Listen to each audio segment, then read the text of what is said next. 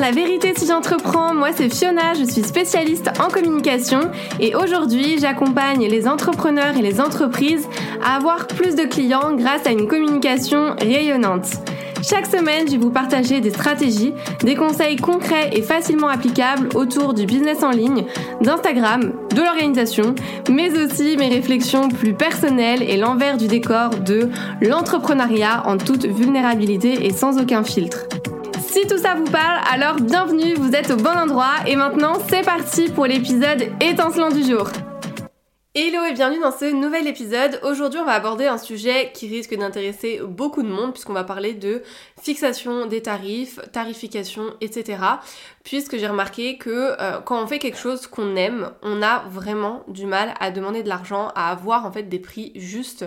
Et il y a une phrase qui revient beaucoup chez mes coachés, c'est euh, qui je suis moi pour demander de l'argent pour aider les gens. Donc peut-être que vous allez vous retrouver, que ça va résonner en vous.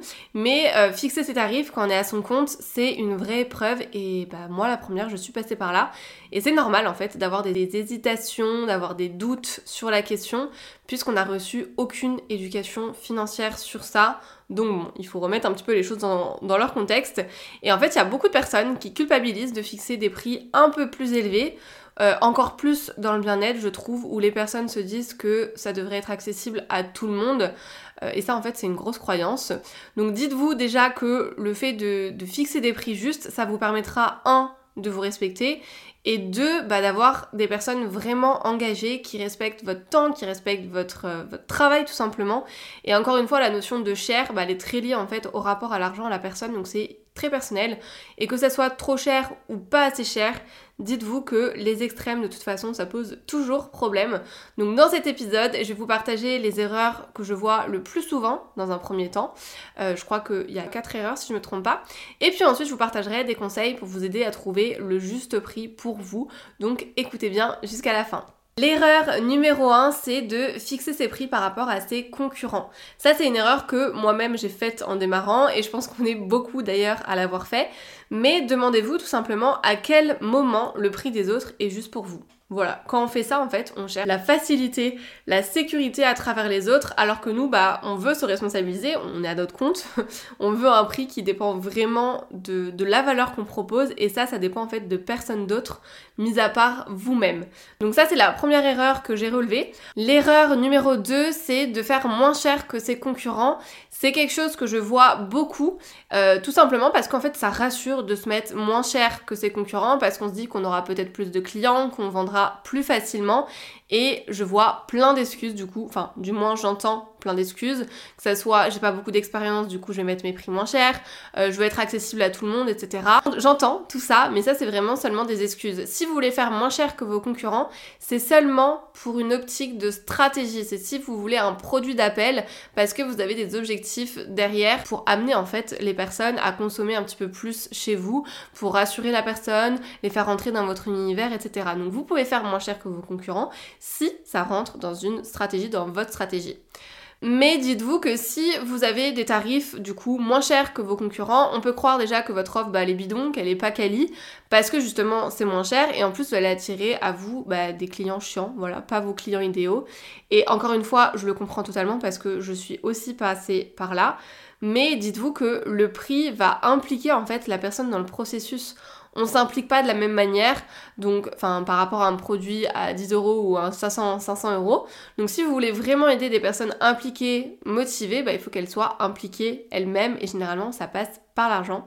Et en plus, si vous vous bradez, vous allez être frustré finalement et ça conviendra du coup à personne. Donc si vous savez que ça les vaut, alors c'est ok. Et euh, ne vous remettez pas en question en fonction des objections des gens euh, et ne baissez pas surtout vos prix pour faire plaisir aux autres. Troisième erreur que je vois souvent, c'est de faire des suppositions.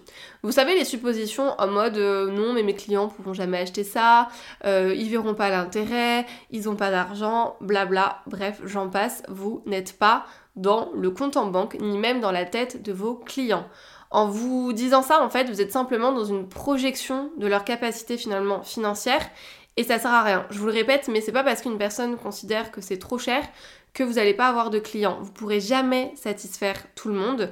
Vous serez toujours hors budget pour quelqu'un et c'est ok, alors ne vous bradez pas. Et concentrez-vous sur les personnes qui trouveront le budget parce qu'encore une fois, tout est une question de priorité.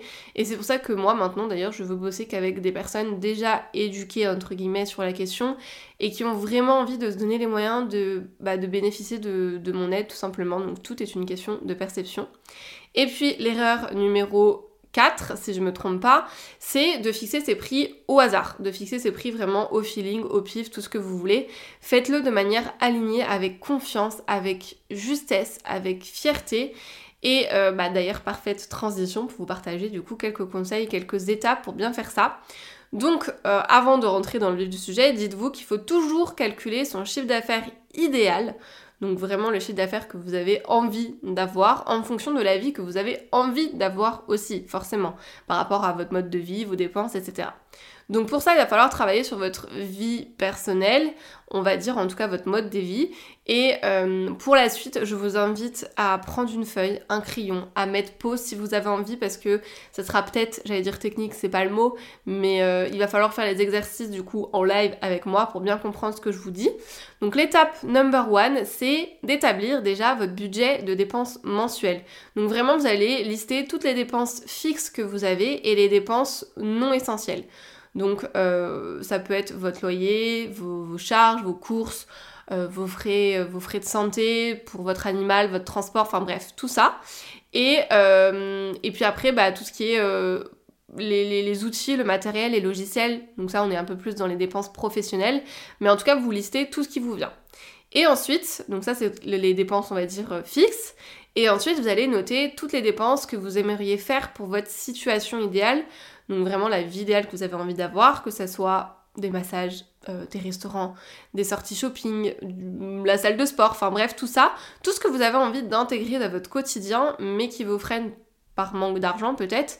Et quand vous avez ce montant, vous allez additionner du coup votre budget de dépenses mensuel euh, que vous avez, on va dire, acté et votre budget pour votre vie idéale. Donc imaginons par rapport à tous ces calculs, que ça nous donne 1500 euros. Ok, on va partir sur cette base-là. Donc il me faut 1500 euros pour avoir euh, euh, mon mode de vie idéal par mois. Ensuite, l'étape numéro 2, c'est on va venir calculer notre objectif en fait de chiffre d'affaires et pour ça il va falloir prendre en compte les moments, bien sûr, on va pas bosser. Donc les vacances, les jours off, les jours où on sera malade parce qu'on sera peut-être malade, la retraite, etc. Donc en gros, l'argent qu'on va mettre de côté, qu'on va garder en trésorerie donc par exemple, je rajoute 1000 euros, imaginons. Donc on arrive à 2500 euros par rapport aux 1500 euros d'avant. J'espère que je vous ai pas perdu. Pour l'instant, l'idée c'est juste de faire des calculs pour trouver combien vous devez avoir qui rentre par mois en fait en termes de chiffre d'affaires. Maintenant que vous savez combien vous devez avoir pour vivre votre vie idéale, on va dire, c'est-à-dire 2500 euros, bah on va continuer nos petits calculs en prenant en compte les autres charges. Donc pour avoir le montant de votre chiffre d'affaires idéal, vous allez ajouter les cotisations, les impôts, la CFE si vous êtes auto-entrepreneur, on va compter 32% à peu près par exemple, si on compte 22% de cotisation et 10% pour les impôts sur le revenu et la CFE. Je vous donne des chiffres un peu vagues, mais ça vous donne une idée. Et du coup, on va rajouter les 32% à mes 2500 euros de charges. Et du coup, mon chiffre d'affaires idéal, donc le chiffre d'affaires que je devrais atteindre, sera de 3300 euros, si je ne me suis pas trompée dans les calculs. J'ai juste ajouté 32% euh, du coup à mon, euh, à mon CA. Donc là, l'objectif de chiffre d'affaires à viser, ça serait 3300 euros. Troisième étape, quand on a cet objectif de chiffre d'affaires, maintenant il va falloir estimer le temps que vous avez pour bosser et pour effectuer vos prestations. Donc là, c'est focus vraiment prestation de service. Désolée pour les personnes qui vendent des produits, euh, physiques. Imaginons, vous voulez bosser 50 heures par mois pour vos clients. Donc vraiment pour vos clients, le temps dédié à vos clients. Il va falloir voir par rapport à vos offres combien de temps ça vous, ça vous prend. Donc euh, par exemple, si vous vendez un accompagnement et que ça vous prend 8 heures par mois pour un seul client, vous savez que vous pouvez prendre plus ou moins 6 clients parce que du coup, euh, si vous faites 50 divisé par 8, ça fait 6. Donc hop, on divise notre objectif de chiffre d'affaires qui est de 3300 euros, donc on va dire 3500 pour arrondir. On va diviser notre chiffre d'affaires par 6, puisque du coup on peut prendre seulement 6 clients si on veut travailler du coup 8 euh, heures par mois par client, et ça fait du coup 583 euros. Donc si j'ai un, accompagnement sur un mois, je, je pourrais me dire ok je vais mettre mon offre du coup à 583 euros. Mais c'est là où c'est un peu plus touchy, on va dire, parce qu'il va falloir prendre en compte plusieurs choses dans votre tarif qui sont dures à tarifer, que ce soit votre expérience, votre expertise, etc. Donc, à ce tarif-là, pensez toujours à ajouter les bénéfices aussi que vous apportez à vos clients, que ce soit des bénéfices tangibles, c'est-à-dire quantifiables, donc le retour sur l'investissement, le gain de temps, etc. Mais aussi et surtout d'ailleurs les bénéfices tangibles, donc euh, votre réactivité, la disponibilité, l'autonomie, etc.